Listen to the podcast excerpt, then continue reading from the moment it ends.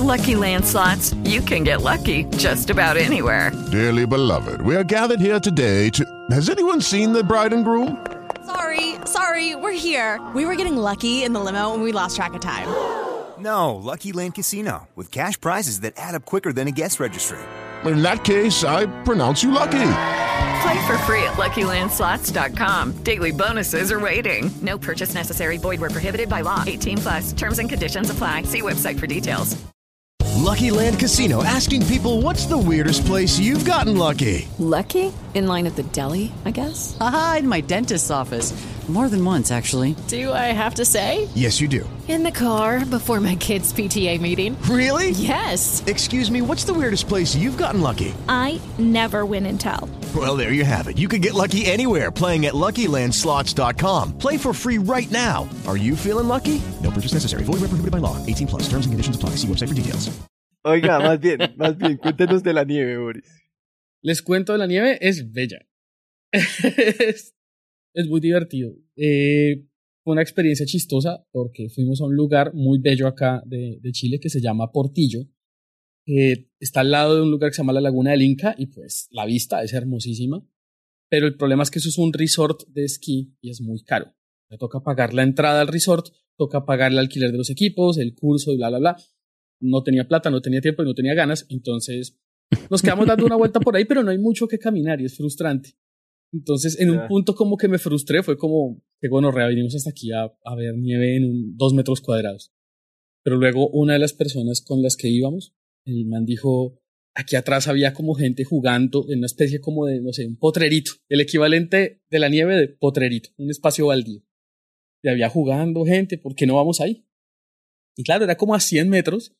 Fuimos y sí, había niños jugando y botándose como en tablitas por la nieve. Y pues yo llevaba, pues yo alquilé todo el cosplay de, de gente de la nieve, entonces botas y pantalón y todo. Y claro, y sí me pude meter, la nieve era profunda, como de 40 centímetros, y pude jugar y me boté en la nieve y la agarré y nos agarramos a, a bolazos de nieve y la probé, sabe a hielo, no sé qué esperaba. Eh, fue muy divertido, ¿no? Fue muy divertido botarme como en el, en el, en la nieve y sentirla en la cara y todo, fue muy lindo, fue muy chévere, me encantó. Andaba como, en serio, como puro niño chiquito jugando, estaba muy, muy agüevado. Entonces, una de las cosas que tenía que hacer en mi vida, ver la nieve, check. Me falta Qué ver chimba. una nevada. Esa, esa no la vi porque pues, la nieve había caído antes y me dicen que es algo hermosísimo ver caer nieve. Pero en la ciudad que puede ser un poco caótico porque la nieve luego se ensucia y es cansona y el piso es resbaloso y la gente se parte los tobillos. O sea que vieron a lo, al, al abominable Boris de la nieve. Sí, y por ahí ¿De las tengo una nieves? foto, de hecho, luego se las comparto o las, la, la comparto en Discord porque en serio parezco el, el abominable Boris de las nieves. Eso. Pues fue muy divertido, estu- estuve muy feliz con los dos amigos que, que fui. A propósito, muchas gracias a, a, a Windy, que es eh, fiel oyente de este podcast. Ella fue la que me adoptó acá en Chile. Ellos dos estaban congelados, ellos no tenían todo el disfraz de nieve, entonces en un punto ya estaban sufriendo de frío. A ella se le, le dolían los, los dedos de Se le los pusieron pies. negros los dedos, tocó cortarlos. Sí, pero, pero valió la pena. Es el costo. Fue- fue Estoy dispuesto a sacrificar los dedos de todo el mundo por conocer la nieve. por mi placer de ver la nieve. Sí, fue muy, muy, muy, muy, muy divertido. Uno de esos checkpoints de mi vida, como un momento importante en mi vida, fue ese. Entonces estuve muy, muy feliz. Y, y ya. En serio, fue muy divertido. Al día siguiente estaba agotado. Y frío. Las patas no se me calentaban con nada, tenía los pies helados. El día siguiente fue ya solo descansar, pero y tan feliz. En serio, fue, fue un gran momento en mi vida. Estoy muy feliz por eso. Boris, fuimos.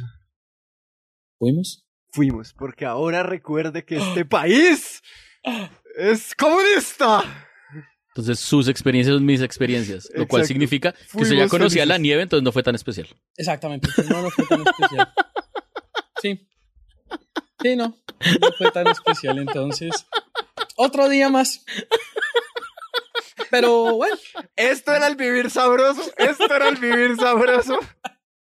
¿Sabes qué es lo peor de todo? Que la nieve es muy bonita, conocerla es genial, la, la primera nevada es increíble. Una o dos semanas con nieve es una mierda. Porque es así. Es Sí, una es mierda, güey. Porque es así. Es una Porque es mierda. Cagaparches. Sí. No, pues digo, usted, lo, usted vio lo bonito. Ahora trate de no el resto. Ahora huélese ese país. Ahora huélese, huélese. Quedarse en un hotel cinco estrellas en Dubai es una chimba la primera noche. La primera noche, solamente, solamente. Porque a partir de ahí es que ya no hay nada nuevo. Se llame nada nuevo. Ya no hay nada nuevo, ya no hay nada nuevo. es. Manejar el Ferrari es solo chévere la primera vez. Sí. Claro, porque Después, el problema es que no, después. toca en el tráfico. Es que no, después salir es- con Scarlett. Johansson El mismo una Ferrari. una vez. El De ahí en adelante ya hay otra vez esta Es misma costumbre, vieja. claro. y ya, qué mamera. Es que ese es el problema. Ese es el problema, Boris. Por eso es que hacemos esas listas. ¿Qué es lo que sigue? Nosotros no repetimos nada. Escuchar Estúpido Nerd, eso sí es bueno cada vez. Claro, porque es que cada vez que uno escucha Estúpido Nerd es como escucharlo de nuevo. Es, Es, como tener la primera vez, sí, señor. Obviamente, duele. Igual de traumático cada vez. Oye, hermano, ¿viste ese estúpido nerd?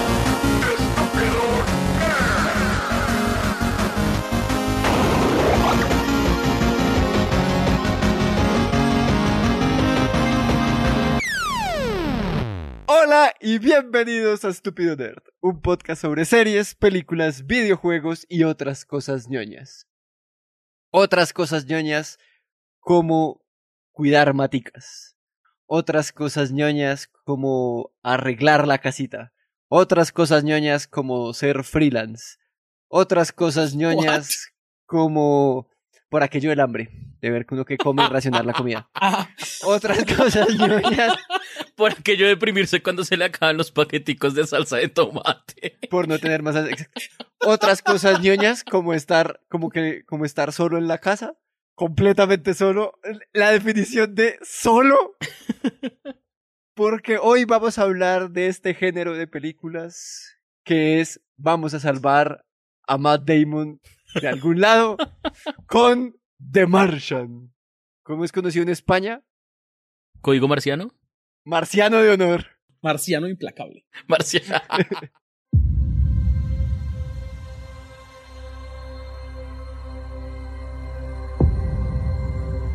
I guarantee you that at some point, everything's going to go south on you. Ready? And you're going to say, This is it.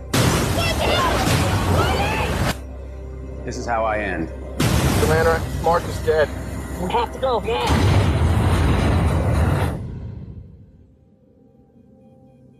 Now, you can either accept that, or you can get to work. This will come as quite a shock to my crewmates, and to NASA, and to the entire world. But I'm still alive. Surprise. Ah, ah, ah. Me dio risa la cara de Juan Dapo. No sé si estaba hablando alguien o delfín. Yo no sé si la señora estaba hablando alien o delfín, para ser justos. Entonces. ah, ah, ah, me amo, me amo, los amo. Acá, acá. Eh, como siempre, estamos con.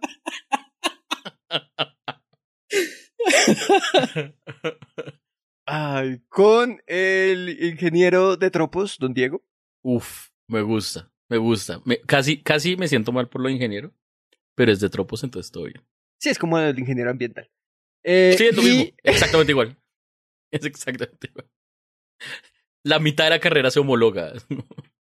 Ajá, ajá. Y con el comandante de comunicaciones, don Boris. Por ¿Cómo les va? Aquí muy feliz viendo que la, el gremio de ingenieros ambientales los deben estar odiando en este momento. Ah, solo los ambientales. Todos mis amigos son ingenieros. Y familia, además. ¿Es la oveja negra? Yo. Em, No, ¿por qué? Pues Yo soy, o sea, decente estudiar un... Ahora, ahora lo decente es no ser ingeniero. En esta nueva Colombia. sí, Los señor. decentes. ¿Dónde están mis subsidios? Yo soy su comandante, Juan Dapo. Y, Y gocen este podcast antes de que nos cancelen. Por eso está muy Sean complicado. felices mientras se pueda. Pero no de que ahora Ay, este no podcast... sé, nunca había ganado una selección. Marica, sí, yo no tampoco sé cómo reaccionar a esta mierda. Yo no Es tengo ni idea cómo reaccionar a esta mierda. Fue muy bonito. Sí, aquí, aquí hablábamos de no tenemos arengas para celebrar. Ah, Ah, ah, ¿Cómo así? ah, Uribe, para, hijo de puta. Esa no es una no celebración. es- Yo pensé no, que esa era una no es- celebración. ah. Ahí está. ah. Recuerden que si quieren apoyarnos, no solo escuchándonos, pueden suscribirse a nuestro Patreon en patreon.com slash estúpido-nerd. Pueden ver cómo pueden lograr el sueño de que viajemos a Marte y dejemos a Diego allá. Y ver, y verlo en live stream a ver si puede sembrar maticas. Spoiler alert. No. No, punto. Pero pues allá pueden suscribirse y tener acceso a más contenido. Y también les tenemos una linda noticia. Si entran a estupidonerd.com slash tienda, pueden llenar ese formulario y comprar o un saco, o un hoodie, o una camiseta, o un combo de ambas. Pero asegúrense de llenar bien el formulario. Esto es una preventa, entonces no es envío directo. Primero vamos a recogerlo todo. La preventa estará abierta hasta el 15 de, ju- de julio. Ahí haremos el pedido y empezaremos a enviar. Y dependiendo de cómo nos vaya con esto, va a haber más eh, productos a la venta a medida que vayamos pensando qué hacer. Y también tenemos otra noticia. Quiero compartir noticia de toda la ficha técnica. ¿Se puede? Hágale. Entonces, Don Boris. Señor. ¿Cuál es la fi- Uy, me- se me olvidó hablar. Ve, me, me puse a, a imitar a esta Por señora hablar en Alien. Y se me olvidó hablar en español. Em, Tierra a Boris, ¿cuál es la ficha técnica, por favor? Sí, mi capitán, estamos listos. Em, ¡No los escucho!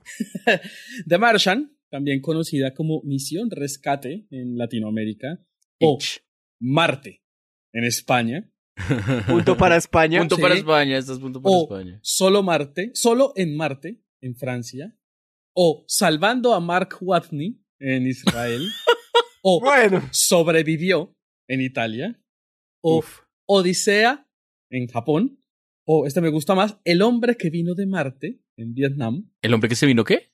Ajá. Es una película de 2015, es dirigida por Ridley Scott, que es este el mismo tipo que dirigió Alien, Blade Runner, Thelma y Louise, Gladiador, Hannibal, unas cuantas otras. El tipo Thelma es bueno, por el ahí. tipo sabe hacer cositas. ¿Pa' qué? es como Alien, The Martian, no sé qué.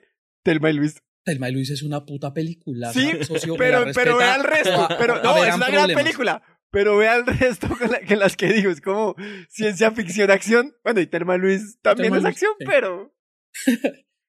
Y esta es una película que está basada en la novela de Martian, de Andy Weir, es una novela de 2011. Y, y este tipo Weir es bien interesante porque es un geek, muy geek. El tipo empezó su vida como programador, él era desarrollador de software, incluso él hizo parte del equipo de desarrollo de Warcraft 2. Y mientras tanto iba escribiendo blogs. Y de hecho, esta, esta novela de Martian originalmente se lanzó como una serie de posts en el blog de él, esos posts ya no están disponibles, claramente, porque Random House compró todos los derechos, pero el resto del blog está disponible, está online y es divertido leer. Tiene historias bastante cool. Lo encuentran en galactanet.com. Galactanet.com es el blog de este man. Eh, y pues, este tipo está ñoño que para hacer The Martian hizo sus propias simulaciones de las órbitas de la Tierra y Marte para determinar el, mo- el mejor momento para una misión espacial, calculando a nivel de minutos cuál sería la hora de despegue y de aterrizaje en Marte. No sé cuál será el verbo de aterrizar en Marte, pero el tipo lo calculó. Era un tipo muy ñoñazo. A Marte. A Marte. A Marte. Sí, a Marte, más no pude. Eh, a nivel de crítica y de ventas, esta película le fue muy, muy, muy, pero muy bien. Eh, en este momento tiene 8 de calificación en IMDB, 80 en Metacritic, tiene 91% tanto en crítica como en audiencia en Rotten Tomatoes. Va bien. Se ganó 7 nominaciones al Oscar, incluyendo Mejor Película. No ganó nada, pero tuvo 7 nominaciones. Y además se ganó 40 premios diferentes. Y también es, es famosa porque nos permitió perdonar a Matt Damon como astronauta después de la cagada que hizo en, Inter- en- en Interstellar. Eh, Yo lo defiendo. Hijo de puta. Yo lo defiendo. ¿Cómo? Yo lo defiendo. Eh, vale. y esta es una película de ciencia ficción dura y ciencia ficción curiosa porque se esforzaron mucho en hacer las cosas lo más científicamente correctas o al menos lo más viables que se pudiera hacer. Eh, consultaron a la NASA sobre muchos detalles técnicos, Eh, la NASA hizo todo un proceso de documentación muy interesante que está disponible online, está en dominio público. Eh, el equipo de producción sembró papas de verdad, hizo maticas de papas en, en el lugar de ¿Marte? grabación. Sí, en Marte, imagínense, viajaron a Marte para sembrarlo. Fue increíble. Em, y las líneas de código que se muestran en los computadores en un punto de la película son código real, código usado en misiones de la NASA. Ñoñazos enormes. Lo que sí es falso a nivel científico y que el mismo autor dice, yo sé que esto es mentiritas, es que en Marte la presión atmosférica es muy, pero muy, muy, muy baja, entonces una tormenta eh, como las que se muestran en la película son imposibles. Eh, la mayor tormenta que puede haber en Marte es como un vientecito suave, pero asomamos a nivel dramático que las tormentas son fuertes y pues, se ven muy cool.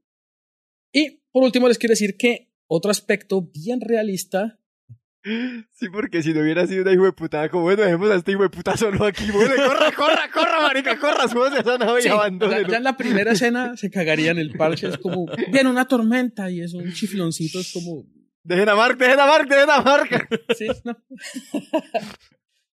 Eh, y bueno, les decía que lo otro bien interesante del aspecto realista de la película es que ellos intentan emular o, o directamente copiar muchas cosas que la NASA está haciendo para unas futuras misiones en Marte. Entonces, entre las muchas cosas que en la película se copia es el hábitat, es este lugar donde, donde viven los astronautas. Y hablando de eso, y es la noticia y es el motivo por el cual estamos reunidos hoy, no es para venderles OmniLife, sino para hablar de esto que es bien interesante, es que nosotros, estúpido nerd, somos los encargados, somos los dueños del futuro de la exploración espacial en el futuro. La exploración espacial depende de estúpido nerd y de sus oyentes. Especialmente sus oyentes, por favor, no dejen esto solo en nuestras manos. Es cierto, necesitamos su ayuda. Resulta que vamos a hacer ciencia real. Pero eh, más adelante Ciencia. les contamos ¿Esto un poco ciencia? más. No se pierdan la información porque es bien interesante. Science, porque bitch. Tanto Estúpido Nerd como ustedes, queridos oyentes, podrán hacer parte de un experimento espacial real, auténtico, 100% verídico. Entonces, no se pierdan esta información porque está muy chévere. Estúpido Nerd, el primer podcast producido en, la, en, en el planeta rojo. Don Diego, ¿cuáles son los tropos rojos? Los rojotropos. Red, Red Tropes. Sí. Red Red Tropes o los tropos rojos. Empezamos con básicamente el eh, tema central de la película, más allá de la ciencia ficción y todo eso, que es claramente eterna soledad. El tiempo pasa en la madrugada. Porque básicamente la película se trata acerca de cómo lidiar con la soledad sin enloquecer. O enloqueciendo, pero a niveles controlables y que luego puedan tratarse en terapia y suficiente para ser todavía funcional y lograr salir del lío en el que se está. ¿Bien? Listo. El siguiente tropo es el tropo MacGyver. No importa el problema, yo puedo resolverlo, especialmente si tengo cinta en mi bolsillo. El siguiente tropo es el tropo Hollywood es el pregrado. La adaptación de esta película, una cosa que tiene muy interesante respecto al libro, es que la película es verdad que es muy ciencia ¿Es verdad? ficción, es verdad que es muy ciencia ficción dura, pero al lado del libro es lo más blando que hay. Porque el libro sí que se mete a fondo en toda la parte científica, bien, bien, bien a fondo. Entonces es como, obviamente para Hollywood tienen que bajarle y aquí la comparación es grandísima. Y el tropo, un tropo que me encanta el nombre que me lo inventé. ¿Está Porque- que el libro es mejor que la película? Mucho. Estoy diciendo que es distinto, onda, po. Estoy diciendo que es distinto. Y mejor, no me eso no estoy diciendo. Y el tropo que me inventé, el nombre me encantó, es la interactorabilidad metareferencial. Queda Ah, clara. Queda, queda claro. Creo que no tengo que Perfecto, esa fue la Listo. ficha técnica y los tropos. With Lucky Land slots, you can get lucky just about anywhere. Dearly beloved, we are gathered here today to. Has anyone seen the bride and groom? Sorry, sorry, we're here. We were getting lucky in the limo and we lost track of time. No, Lucky Land Casino, with cash prizes that add up quicker than a guest registry. In that case, I pronounce you lucky. Play for free at LuckyLandSlots.com. Daily bonuses are waiting. No purchase necessary. Void where prohibited by law. 18 plus. Terms and conditions apply. See website for details. With the Lucky Land slots, you can get lucky just about anywhere. This is your captain speaking. Uh, we've got clear runway and the weather's fine, but we're just going to circle up here a while and uh, get lucky. No, no, nothing like that. It's just these cash prizes add up quick. So I suggest you sit back, keep your tray table upright, and start getting lucky. Play for free at LuckyLandSlots.com. Are you feeling lucky? No purchase necessary. Void where prohibited by law. 18 plus terms and conditions apply. See website for details. ¿Por qué interactorabilidad metareferencial? Porque en la película hacen referencia al consejo de Elrond del Señor de los Anillos. Y uno de los que hace referencia es Boromir. Porque es el mismo actor que hace de Boromir.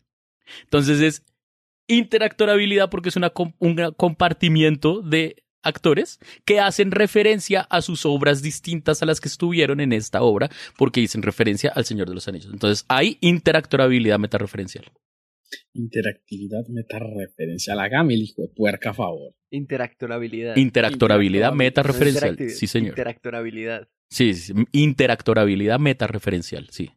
No. Pues, putas, si esto, si, esto, si esto es ciencia ficción dura, pues puta, lo mío es análisis ficcional duro. Porque me lo inventé y me lo saqué del culo. yo, yo no sé si esto también es un tropo, Diego, usted que es el experto en estas cosas. Coméntamelo. ¿Cualquier película del espacio tiene que tener una canción de David Bowie? Sí, sí, señor, es por ley. Sí, por ley. Starman ese, es, ese claramente es un tropo, es un tropo de las películas y porque, pues, Bowie básicamente dijo, oigan, yo soy un man del espacio y mi música es genial. Mm. No les queda otra opción que si quieren que su película de espacio sea cool, me pongan. Sí, yo me imagino a los herederos de Bowie diciendo como vamos a hacer una nueva película en el espacio. Ellos como, ¡uh, familia, esta noche se come! ¿Cuál quiere? ¿Le tengo Space Oddity o, eh, o, Starman? Esa es la que más me están llevando. Sí, es la que está llevando. No, estamos pensando tal vez en Rocketman del John. No, eso no, no, esa canción. Es una porquería. No, no, no, Space Oddity, esa es, la que usted quiere es esa. Esa es la que usted quiere, sí. Ay, el viejo Bowie, ¿qué es la vida del hombre? Bien, huevón, bien. Mm. Soy optimista. Parece que lo ascendieron. bien, me alegra. ahora ahora es Arcángel. Ok, esa fue la ficha técnica y los tropos. Y después de la siguiente cortinilla vienen todos los spoilers de Amarte más no pude. Here's the rub. It's gonna be four years for another mission to reach me. And I'm gonna have designed to last 31 days. So I gotta make water and grow food on a planet where nothing grows. But if I can't figure out a way to make contact with NASA, none of this matters anyway. We've got an incoming message. Mein Gott. Mark Watney's still alive. Woo! In your face, Neil Armstrong. There must be some kind of way out of here. Okay, so let's do the math. The Martian es la historia de Mark Bowie. ¿Quién? Watney. Esa mierda. ¿Quién está con su equipo en una misión en el planeta rojo? En el hermano planeta, perdón. En el hermano planeta. planeta bolivariano. Marica, pues es un planeta en el que no hay casi comida y lo más importante es el petróleo. Y es rojo. Y, es rojo. Es bolivariano. eh, y él pues está haciendo una misión de exploración botánica y de, de, de recoger muestras y tal cuando de repente no han pasado cinco minutos y la tormenta más puta jamás formada en Marte los coge. La comandante decide pues abandonar la misión y todos van corriendo muy felices hacia la nave para escapar, pero a Mark le meten un platazo en toda la jeta y todos lo dan por muerto y se van. Unos meses después, un mes después, eh, en la NASA se dan cuenta que el hijo de puta, el maldito hijo de puta lo logró. y está vivo. It's alive. It's alive. It's alive. Empieza a ver cómo va a hacer para sobrevivir, sabiendo que la próxima misión es como en cuatro años y que solo tiene como, pues, pues, pues, pues eh, ¿cómo se dice? Eh, alimento y recursos para por ahí un año máximo asumiendo que va a racionar todo y que tiene la comida de los demás a su disposición. Pero pues obviamente no le va a alcanzar y en esas eh, decide cultivar sus papitas. Tenían unas papas para el Día de Acción de Gracias. Coge papas y mierdas, la receta mágica y cultiva papa en Marte. Y encontramos que esta película realmente es una oda a la papa. Uf, Porque si algo hermoso. puede mantener a un ser humano vivo durante años, siglos si se quiere, si se pueden pasar hambrunas gracias a esto, que de hecho lo han, lo han pasado, lo hemos pasado. Si Irlanda gracias- existe es por eso, sí. Ah. Exacto. Es gracias a la noble Si papa. Irlanda y Boyacá existen, es por eso. No, Irlanda, Irlanda es porque la, Boyacá, la- la el mismo país. En, en Irlanda se salvó Mm. por la papa. Sí, sí, exacto. Qué En bueno. Francia se una hambruna por la papa. Sí, entre Colombia y Perú le decimos al mundo de nada, y fue putas. La papa es de acá. La papa crece en donde sea. En donde sea. La puta papa es fuerte, fuerte. Y realmente es la protagonista. Mark logra cultivar sus papas, está muy feliz, pero se le mueren. Es la parte más triste de la película, cuando se mueren las papas. Es muy hijo de puta. Sí. Marica, cuando coge la hoja congelada y se le rompe en la mano. Yo ahí lloré. Por la papa. Papi, papi la papa, decía él. Decía, Eh, ¡No, papi! ¡Papi! Y pues en la, en la Tierra, en la NASA, Mackenzie Davis, mi amor, ella lo encuentra y Mackenzie Davis habla con todos y Mackenzie Davis, y yo cada vez que veía a Mackenzie Davis era como, "Jeje, hola.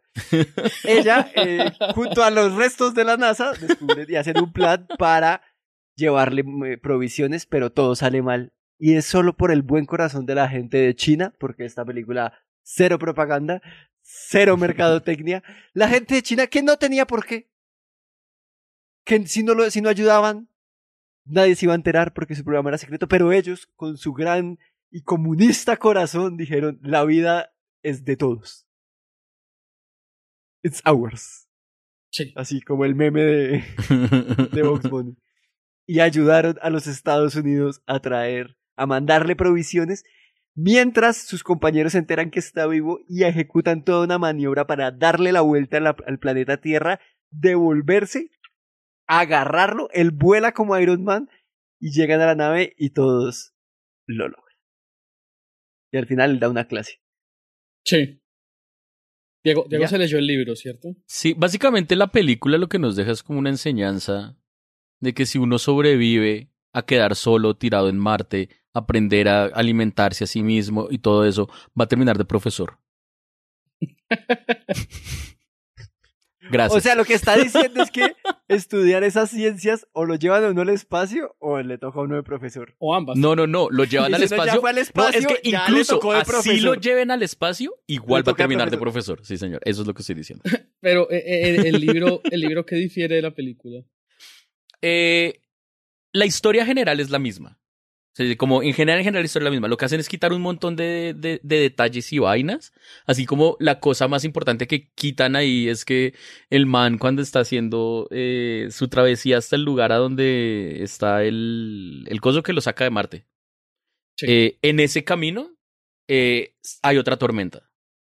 Y tiene que sortear la tormenta. Y eventualmente logra llegar. Entonces la película dijo como... Meh. ¿Para qué? No más, ya, suéltelo, Ya, suéltelo. Despéguelo, despéguelo. No, es como, no, y le metemos esto. La película ya dura dos horas y pico, señor. Ah, demonios, todavía no es 2020. No podemos hacer una película tan larga. Y no la hicieron tan larga, entonces no. No podemos decir, continuará, parte 2. Entonces no. Igual sí, ¿para qué la iban a alargar si no iba a salir Mackenzie en esas escenas? Sí salía. ¡Pues puta! ¡Release de book! De Mackenzie Cott. De Mackenzie Cott.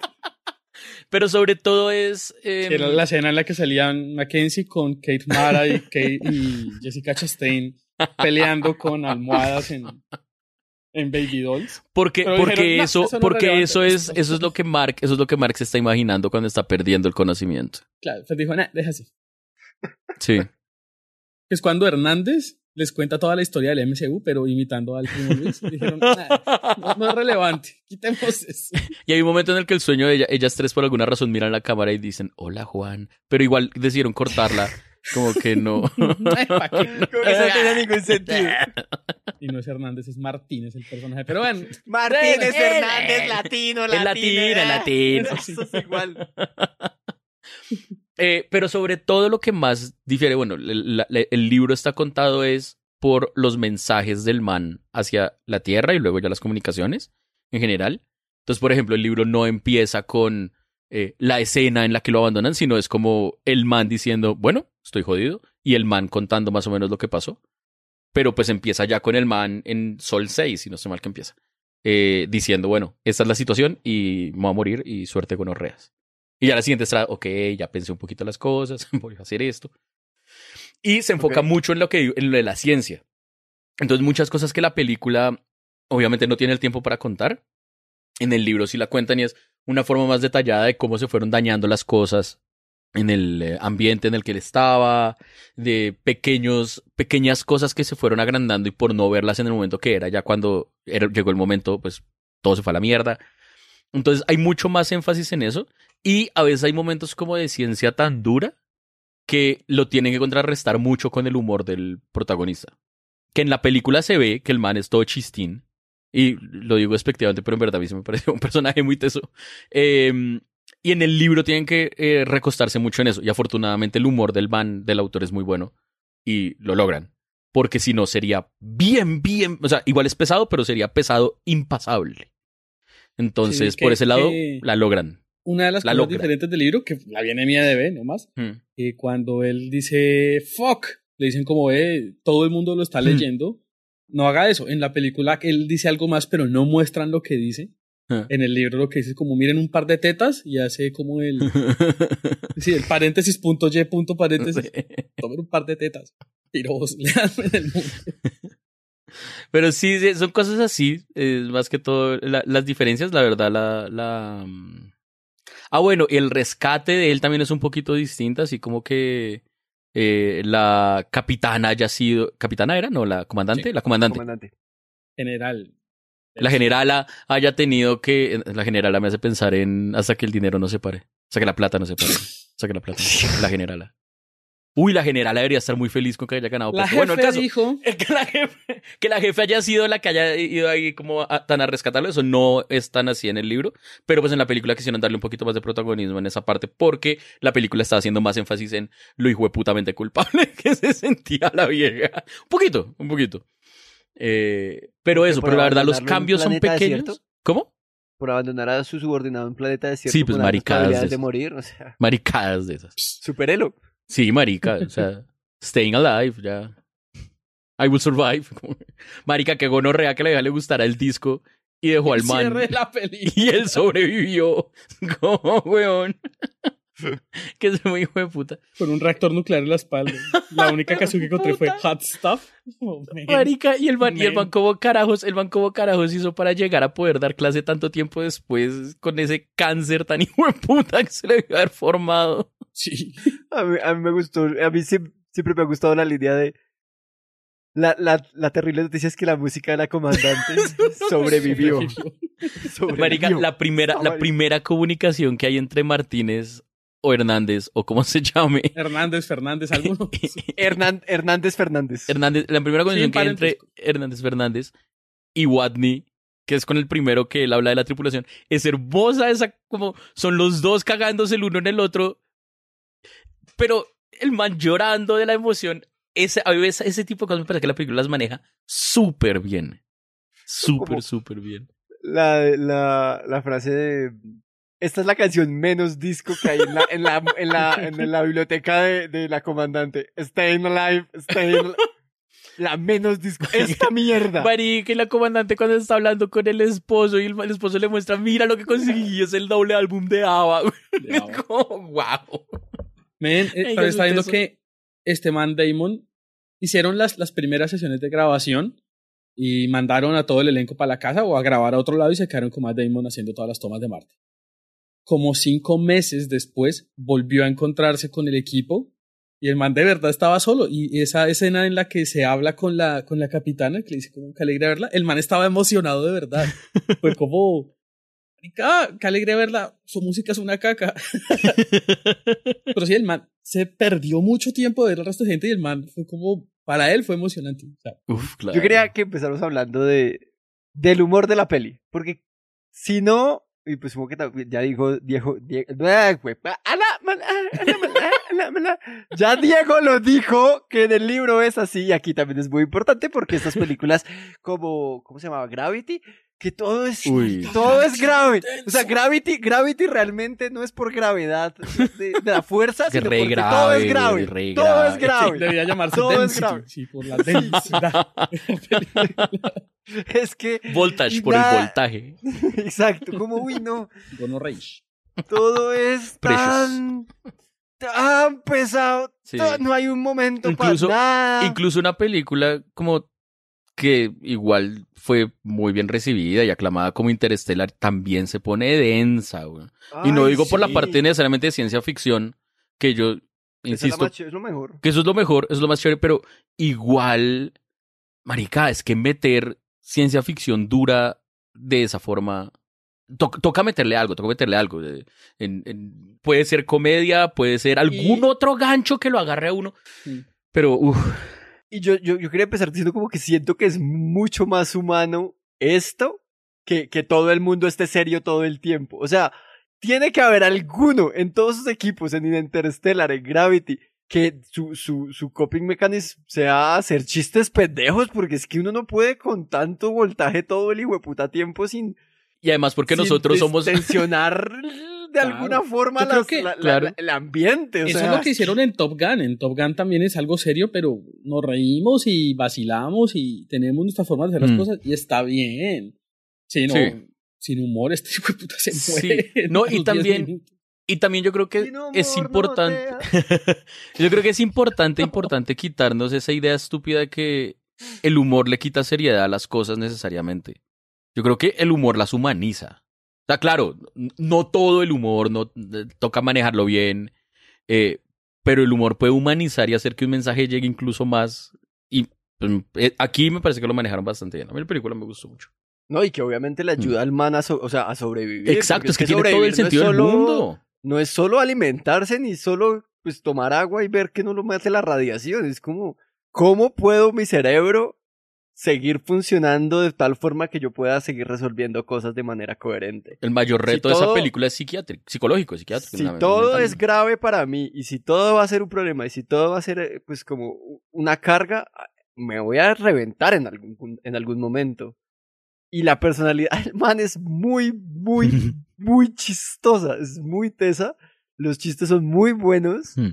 Y, y como el, el sarcasmito que usa es divertido, como... Ay, pues sí, enterramos esta mierda porque pues es nociva y por eso pusimos una puta bandera con una puta calavera y yo qué voy a hacer? Voy a desenterrarla. Porque sí. Sí, me encanta como desde la Tierra los, la- las mentes más brillantes me están ayudando. Su primer consejo es, dele con un martillo. Y, sí, es viable. El consejo es, ven, usted tiene recursos limitados, pues agarra una piedra y dele. O También sí, como los botánicos más inteligentes nos están explicando cómo sembrar papas. Bitch, yo soy el mejor botánico de este planeta. es que es muy bueno, güey. Tiene toda la maldita razón. Y es- es- ese chiste me encanta porque el tipo al principio es como, yo soy el mejor botánico del planeta. Sí. It is Ryan here, and I have a question for you. What do you do when you win? Like, are you a fist pumper? A woohooer, a hand clapper, a high fiver. I kind of like the high five, but if you want to hone in on those winning moves, check out Chumba Casino. At chumbacasino.com, choose from hundreds of social casino style games for your chance to redeem serious cash prizes. There are new game releases weekly, plus free daily bonuses. So don't wait. Start having the most fun ever at chumbacasino.com. No purchase necessary. Group. Void were prohibited by law. See terms and conditions. 18 plus. Purchase new wiper blades from O'Reilly Auto Parts today and we'll install them for free. See better and drive safer with O'Reilly Auto Parts. Auto Parts. Pero luego cuando el man dice, y me parece poético, me parece muy bello, a donde vaya soy la primera persona. Estoy descubriendo todo. Cada paso que, que estoy dando, soy la primera persona en hacerlo. Como, puta, qué chimba.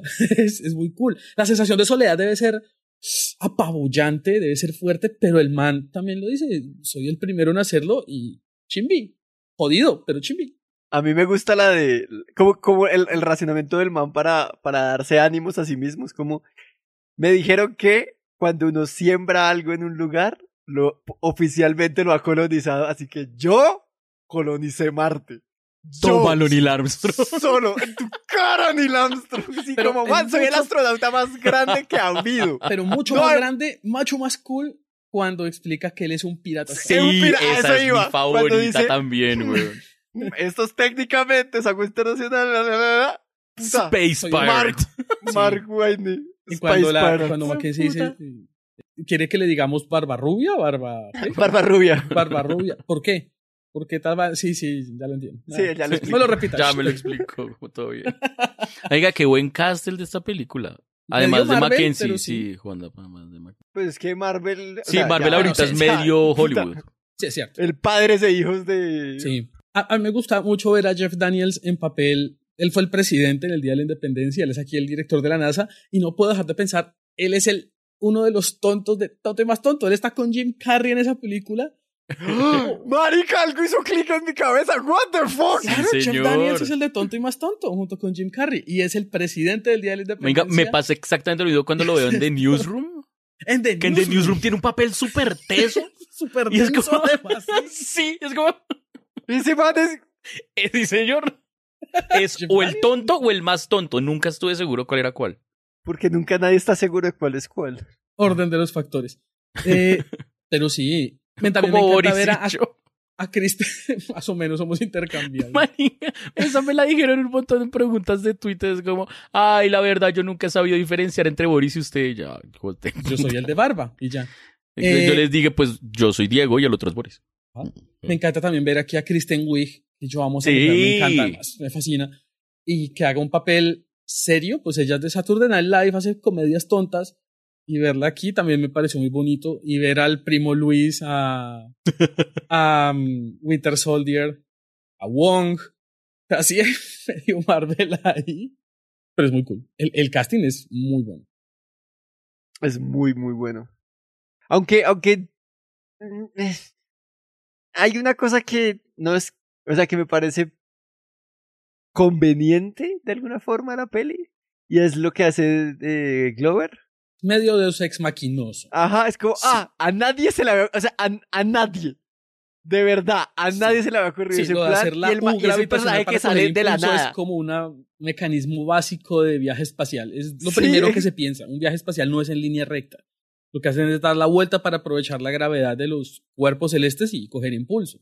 Desde Armagedon sabemos esto. Desde Armagedon sabemos esto. Y que, que, que él, aparte de su personaje que aparece de repente, dice eso y luego no importa. Porque es como que sí, lo invitan por ahí, pero el man ya no importa. O sea, sí, cállese. Yo, yo se la compro por una razón.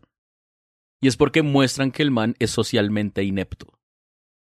Porque yo no siento que es que nadie lo haya pensado porque pues obviamente el man es el genio, regenio que nadie, sino porque nadie lo había pensado es porque, marica, es decirle a esta tripulación que va a tener que estar otro, ¿cuánto? 500 ¿Cuánto? días. en 500 órbita. Otro, casi dos años en 500 el días espacio. sin ella. 500 días con, con ella, peor. Eh, entonces, marica, Porque es... Mara y Jessica Chastain rico, pero te entiendo. Pero sí, es decirles eso. Y entonces, para ellos, es eh, como que es normal que, a la, que, que, que esa parte humana como que haga que simplemente como que no se piense en eso como una opción. Y este man que sí es como... eh, No, no sé. O sea, creo que es lo estoy estirando, mucho. O sea, estoy estirando. No voy a sí. decir que no, estoy estirando. Porque es que alguien tuvo que decir, oiga, de repente podemos proponerle esto a esta gente. O sea, es que no es, o sea, no es descabellado, podemos no obligarlos. Como que, sí me entiende, como no es como... Sí. Yo, Hmm.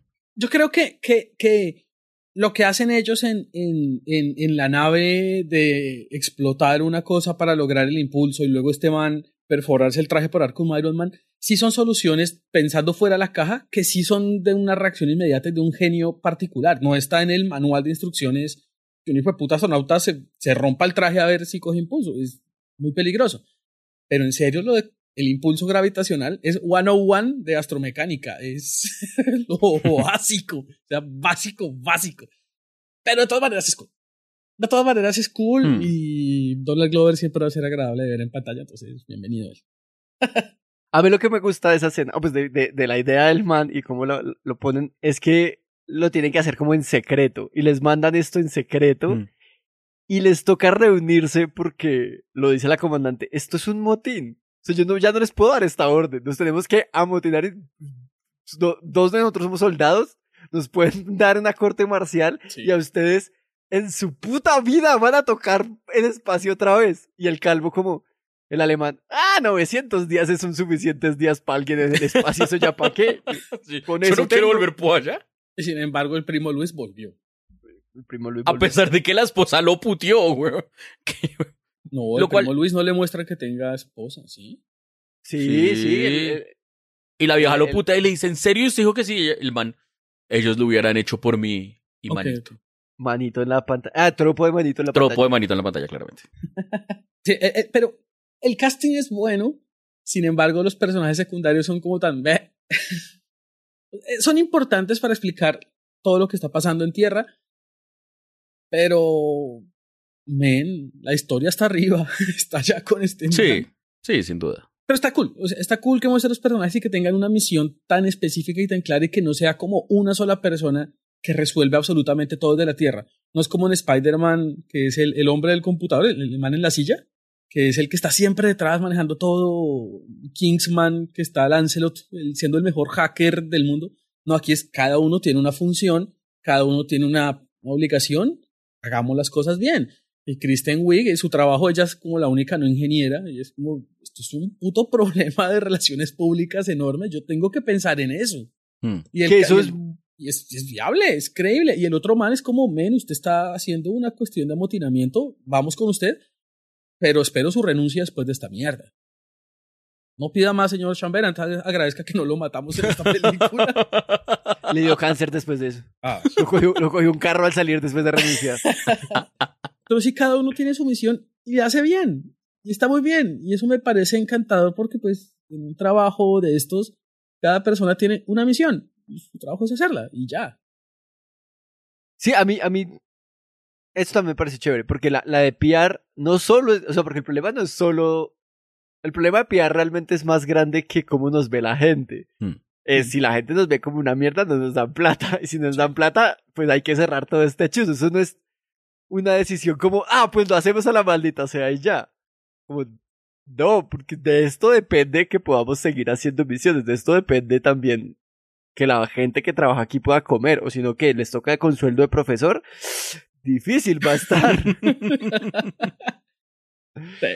y, eh, y la vieja todo el tiempo es como, ¿cómo comunicamos esto? ¿Cómo comunicamos esto? ¿Cómo comunicamos esto? Y eso me parece chévere, mientras que el otro más, o sea, como que ese, conflicto de visión sobre la misión y sobre lo que puede hacer es chévere, porque obviamente está el PR, está la plata, pero también está la parte humana que la da Boromir, está la parte meramente científica que es eh, eh, Wong y, y Daniel Glover. Sí, y This is Y- America. This is America. Y This is America. Y está la parte de cómo le vendemos esto a los chinos. Todas esas partes juegan para ver cómo, cómo, cómo sacamos un plan viable sin cagarnos nada de esto o cagándonos la menor cantidad de cosas de esto. Y eso es chévere. Eso es chévere porque normalmente en películas de desastres es como, no importa, todo lo que sea para, para salvar a nuestros astronautas porque vale más la vida humana. Es como, man, es mentira. Es mentira. Y esto es chévere la peli. La peli es- sabe que eso es mentira. Claro, al man, al, man, al man lo salvaron porque el público ya sabía. Al menos salvaron porque el público ya sabía. Sí, y no iban a. Y, no, Y porque legalmente les tocó y tal, revelarlo. Exacto. Sí, porque es la NASA y la NASA no puede guardar esa información. Y está del putas. está del putas que lo muestren. Pero también la forma del rescate me parece genial porque todos los recursos que usan son de una u otra forma viables. Y me parecen del carajo cuando dicen al final como, men, este man va a despegar de Marte y te lo van a mandar con una lona encima. Y la explicación es como, allá no hay atmósfera, la, la, aer- la aerodinámica nos vale chimba. No importa. Y es como, ah, pues sí. Es cierto, despegar de la Tierra es jodido porque la gravedad y la atmósfera son importantes. En la Luna, vale mierda, podrían, no sé, mandar un camión, un Transmilenio que no tiene aerodinámica, se mueve igual de rápido. Y en Marte, pues, es igual. Como, ah, buen punto. Es, es muy lógico. Y, y todo lo que hace este man se encuentra el Pathfinder, es como, claro, es una forma de comunicación. El Pathfinder funcionó por mucho tiempo. El problema es que se llenó de arena y se apagó. El bicho funciona y es como, qué chimba que haya encontrado el Pathfinder, muy lindo, y que lo tenga de rumba dando vueltas por ahí en la casa. Como, qué bonito. Tiene hasta mascota. Genial. Eh, la forma de comunicación con hexadecimal, que el mismo autor dijo, lo más difícil fue explicarle a la gente cómo diablos funciona la comunicación hexadecimal. En la película es como, existe. Sí. Y vamos, sigamos porque si no nos quedamos aquí, es un semestre completo, entonces, va, vámonos. Entonces, es, es viable y las explicaciones son muy cool. Cuando el tipo decía, el alfabeto tiene 26 caracteres más interrogación, que la cámara se mueva me da pues 3 grados de manipulación, lo que sea 13 grados, va a ser muy putamente difícil para mí. Entonces tiene que haber una forma más lógica, más viable. Y es como, wow, las soluciones son, son lo que ingenieros y gente preparada haría. Y eso está del carajo, es, es muy bonito y siento que es hasta inspirador. Yo siento que si esta película la viera siendo niño, diría como yo quiero hacer esas cosas, quiero hacer de pronto no solo astronauta, pero sí ingeniería, quiero hacer cosas de comunicaciones, quiero hacer muchas cosas porque es de verdad inspirador, es, es muy del putas. La película a mí me encanta. Sí, yo siento que la película hace un muy buen trabajo de decirle a la gente, miren lo cool que es esto. El libro hace un muy buen trabajo de decirle a la gente que hace eso, oiga, miren lo cool que es lo que ustedes hacen. Eh, El libro es una vara un poco más difícil de saltar, porque igual es chévere, es muy cool, pero lo que le digo, como que la ciencia está un poco más... Peruda. Sí, pero, pero sí, es genial, es genial. Me parece que es una película que hubiera sido muy cool ver en otra época también. Y, y la cantidad de empatía que uno logra por este man desde el principio, este pobre huevón os- operándose solo, sacándose Uf. la, la antena. Uy, es qué como, escena tan perra. Es muy Mm. perra y es como, fuck. Uy, que sí, me encanta el jalándose la antena con unas pinzas. Menos mal Oiga, él- un él ganso, también- porque jalándose el ganso no, no sería interesante. Él también probablemente fue el primer man que se vino en Marte. Como ya hablando muy en serio, o sea, ¿Quién el primer man en esparcir semilla y el primer man en esparcir semilla. Ellos llevaban ahí eh, un ya unos días solares y había como una parejita. Entonces no. Winter Soldier y Kate Mara Ah, es verdad, ellos tenían- Entonces, ah, ah. entonces, después de esta muy importante discusión, eh, todos los momentos de empatía con este man son bellos porque como los, los chispazos, los momentos de, de lucidez son creíbles. Como que el man va al baño y dice como, men, tengo abono. Y cuando le toca usarlo es como, qué bueno, podrá ser muy supervivencia, muy Marte, pero esto es, mes- esto es aguacaca. Esto es difícil. Esto es fuerte. Nunca había Es visto tanta caca. Nunca he visto tanta caja. y, y hablándole a los compañeros como, uy, uy, Oviedo, qué gonorrea. Sí, exacto. Puta. Sí. Es como, Cuando- comimos lo mismo, papi, pero qué gonorrea. cuando se, se detona el hábitat, cuando se explota la puerta, es como duele y da tristeza ver por qué. Es muy es difícil para él. Y cuando está haciendo las pruebas que se está congelando y es, bien, si prendo la calefacción, solo recorro la mitad. Entonces, ¿qué solución tengo? Siempre uno está pensando, pobrecito, pero qué chimba. Y además, además que es algo que uno puede sentir muy familiar, porque es lo mismo que uno siente cuando un creeper le estalla a uno en su casita de Minecraft, weón. Es muy triste todo lo que uno se ha esforzado armando su hábitat y que esa mierda está allí. y Es como, pero esto se sale de mi control, como que bueno, rea, ¿sí? O sea, yo entiendo, yo entiendo. Yo sé, yo sé, yo sé ser astronauta.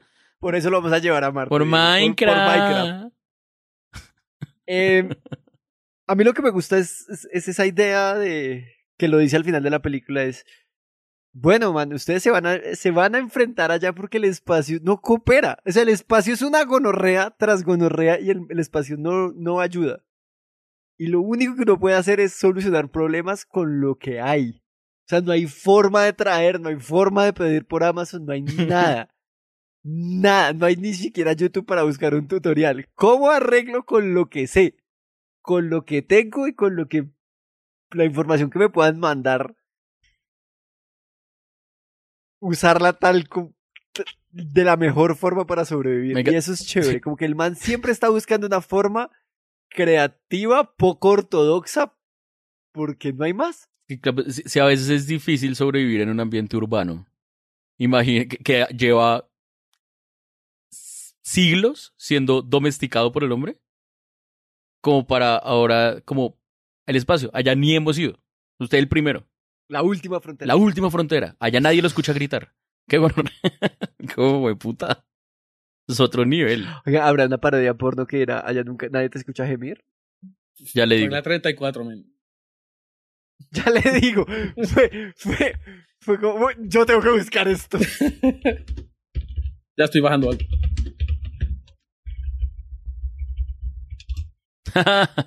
Y Diego encontró algo. es un libro. Es un libro, wow. Se llama- recomendando literatura. Bambi, the Space Bimbo. In space nobody can hear you moan. Nuestro libro recomendado de hoy no es de Martian, sino Bambi. De Tiene Bimbo. un review en Goodreads que le dio cinco estrellas. El autor no vale. De Bambi. Uy, ¿Qué, wow. Y hay memes horribles. Voy a no buscar más. Ajá. Sí, ya. Y sí, que todo, todo lo que ocurre en esta película es, es interesante porque la ciencia ficción no tiende a ser empática. La ciencia ficción, de nuevo, ciencia ficción es siempre postapocalíptica, es dramática. Esta es muy dramática y es de la vida o la muerte, pero uno empatiza con el personaje y uno, está, uno se puede poner en los pies de ese personaje, es decir, en una situación similar, no necesariamente en Marte, pero no sé, simplemente en una finca en Agua de Dios. ¿Qué puedo hacer ahí? Estoy encerrado en, en serio, en un lote en Anapoima y lo único que tengo a mano es caca de vaca eh, y piedritas. ¿Qué puedo hacer aquí? Y está el putas. Es, es muy bello, es, es divertidísimo de ver.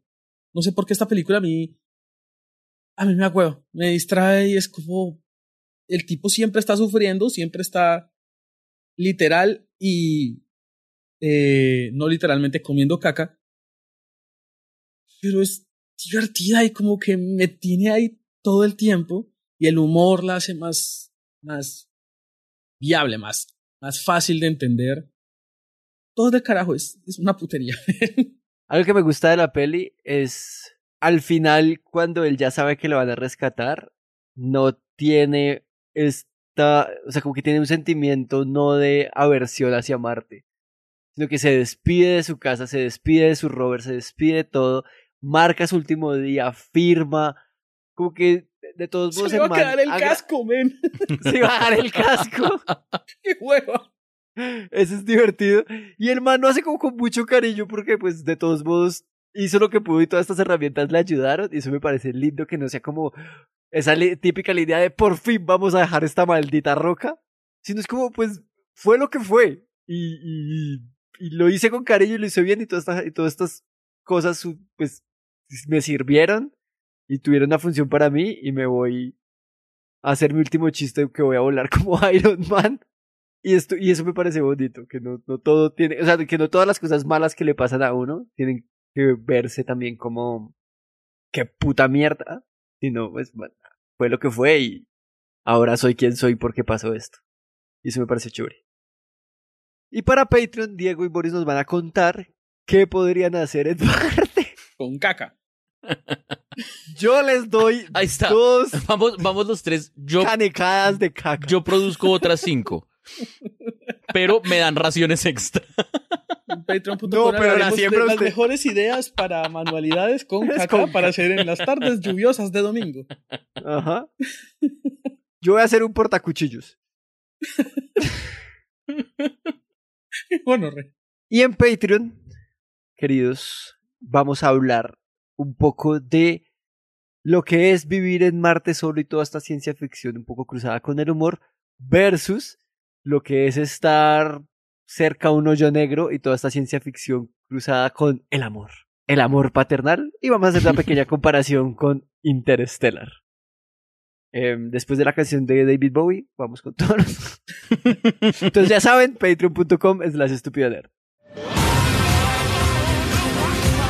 NASA rejected the mission. So, if we do this, We're talking mutiny. If anything goes wrong, we die.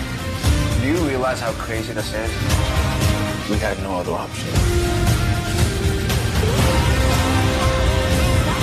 No matter what happens, tell the world,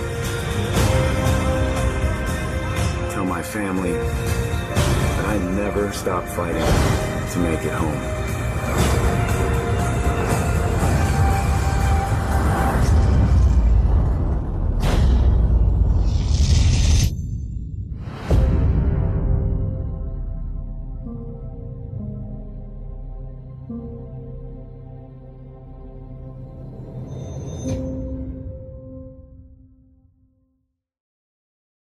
Ese fue nuestro episodio sobre el marciano.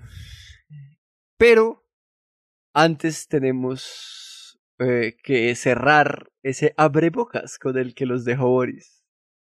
Entonces, ahora sí, cuéntenos qué pasa cuando vamos a stupidoner.com slash Marty. Pues resulta que, y es en serio, que la ¡Nos exploración- vamos Marte! No, no, que la exploración pa, pa, pa, espacial depende de nosotros, o sea, de nada, humanidad, de nada.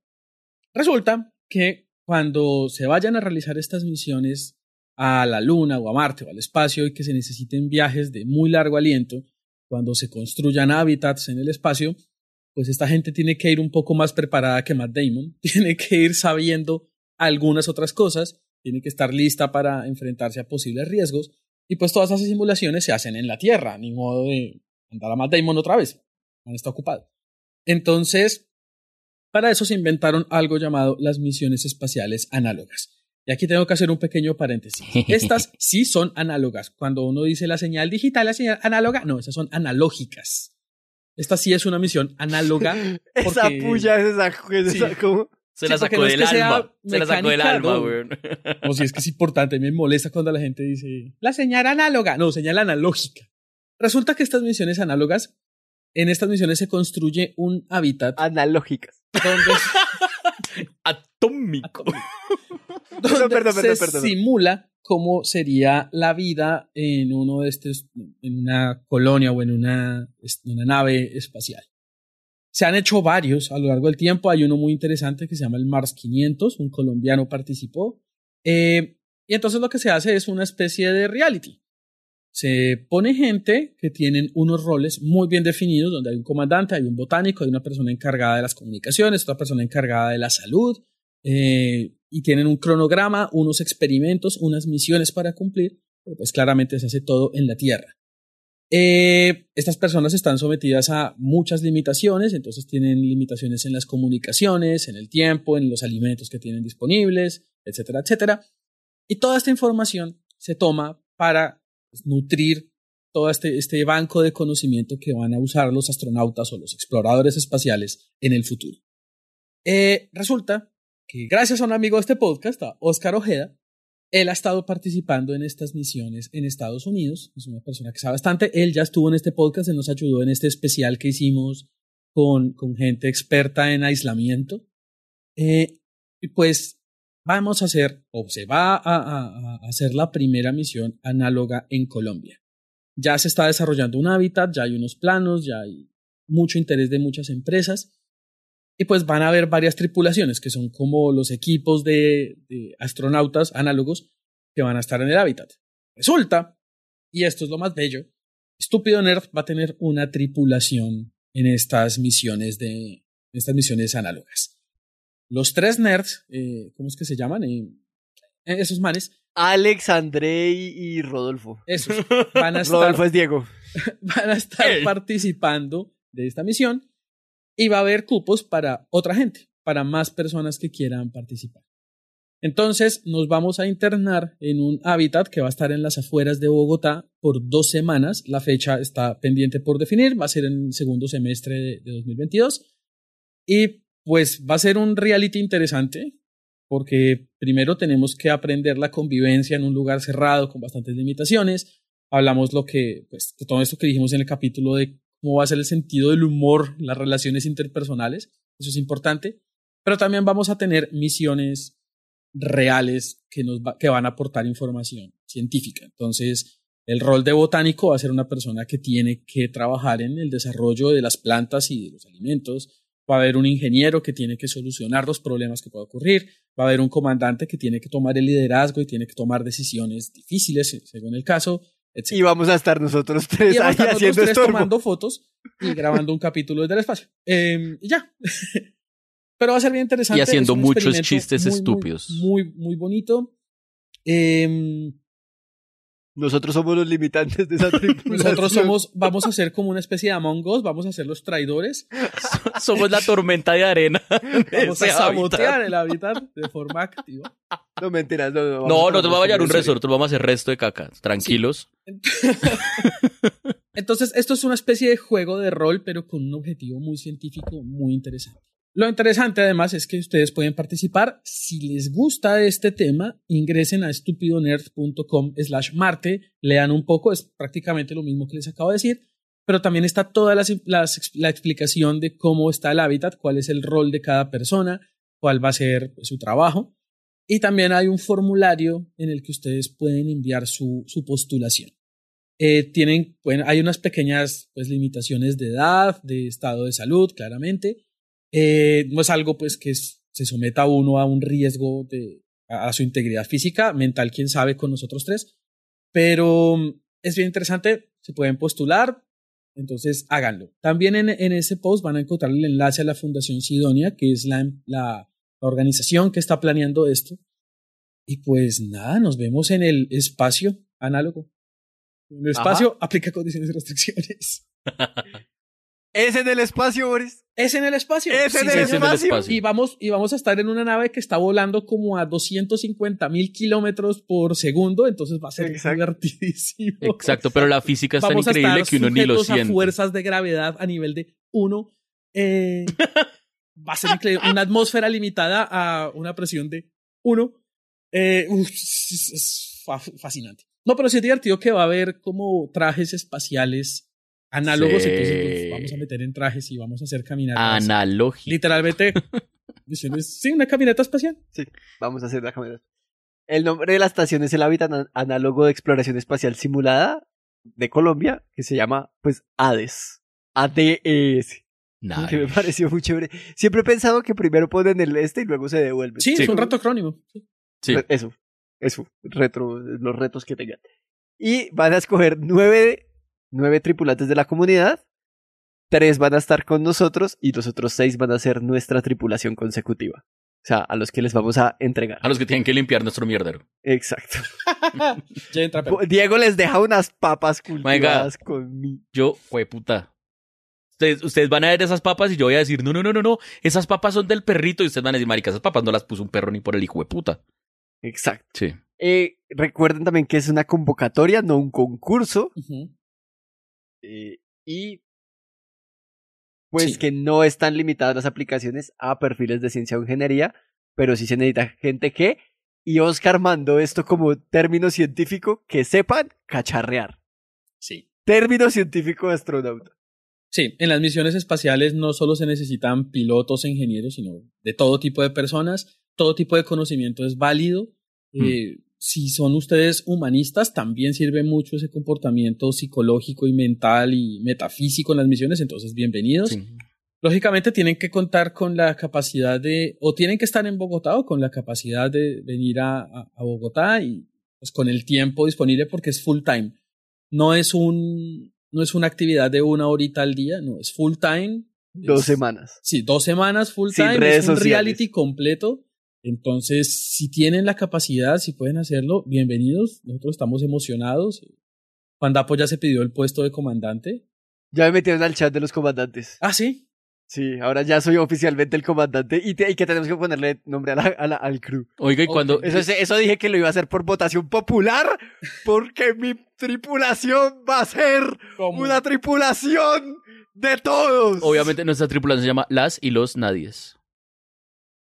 Ahí está. Nadiu- Nadius. Nadius. O sea, creo que yo ya me toca, a mí me toca el rol de, in- de ingeniero, ¿cierto? Ya lo hemos hablado. Sí, y yo soy el bardo. Entonces, ya teniendo eso claro. Diego tiene nuevo- como misión aprender a tocar guitarra, tiene unos cuantos No, aprender. yo la llevo. Tiene que aprenderse, tiene que aprenderse Starman y Space Oddity. Recuerde, es Sí, clave. sí, sí, sí, me las voy a aprender, pero solo voy a tocar cara luna. vale, entra, entra, cara luna entra.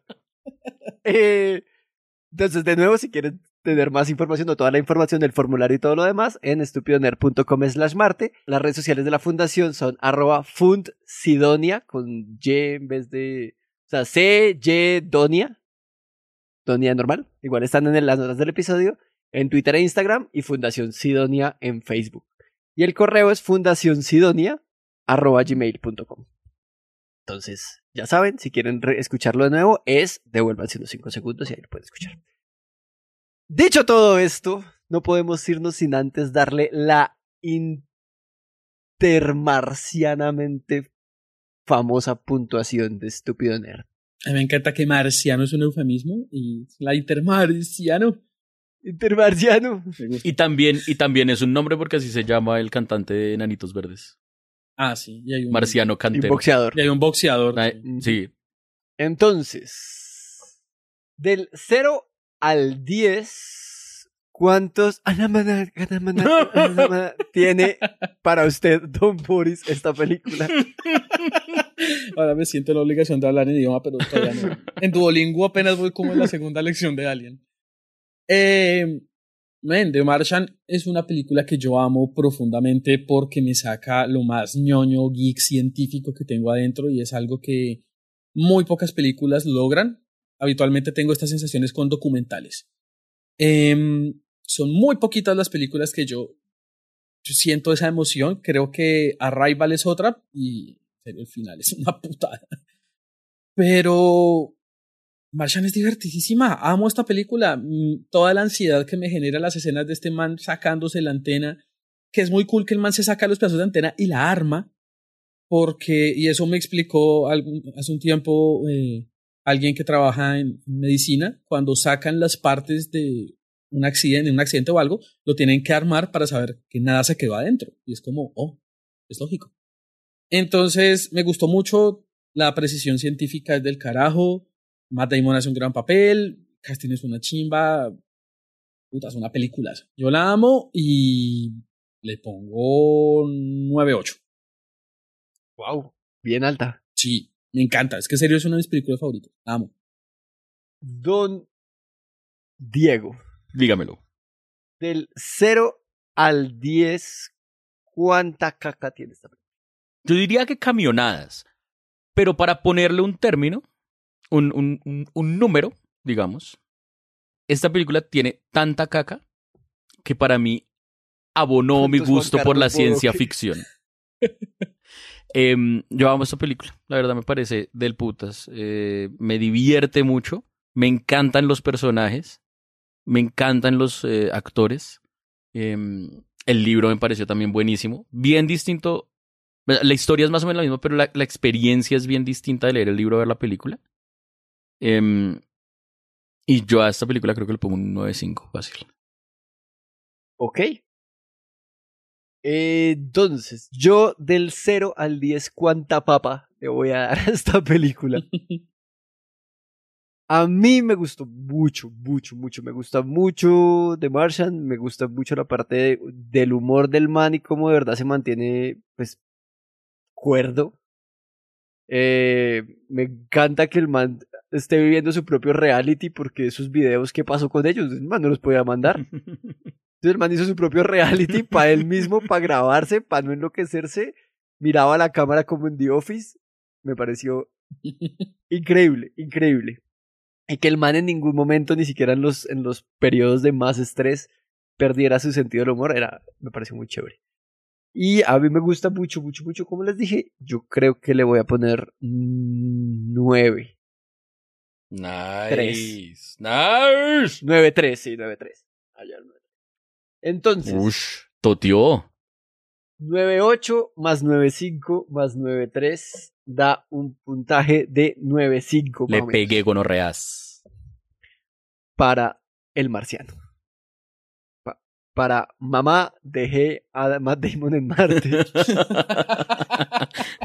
para mi pobre angelito. Mi pobre marcianito. Pobre marcianito. Y así, Matt Damon así cogiéndose la cara haciendo ¡Oh! Pero en el casco. en el casco. Con cinta. 9 y con, uy, con la cinta. 9.5 para The Martian. Recuerden visitar estupidoner.com slash martes si quieren hacer parte de nuestra tripulación que va a estar dos semanas ayudando a la ciencia de verdad. Y seremos el primer podcast en hacer ciencia, en hacer estupideces por la ciencia. En Marte. En Marte. Y aplican términos y condiciones. si les gustó este podcast, si les gustó este capítulo, ya saben, pueden compartirlo o pueden suscribirse en patreon.com slash estupidoner y tener más beneficios. No siendo más, muchas gracias, don Diego. De nada. Muchas gracias, don Boris. Muchas gracias a ustedes. Yo soy Juan Dapo y... ¡Ah, ah, ah, Banana. Estúpidos nerds.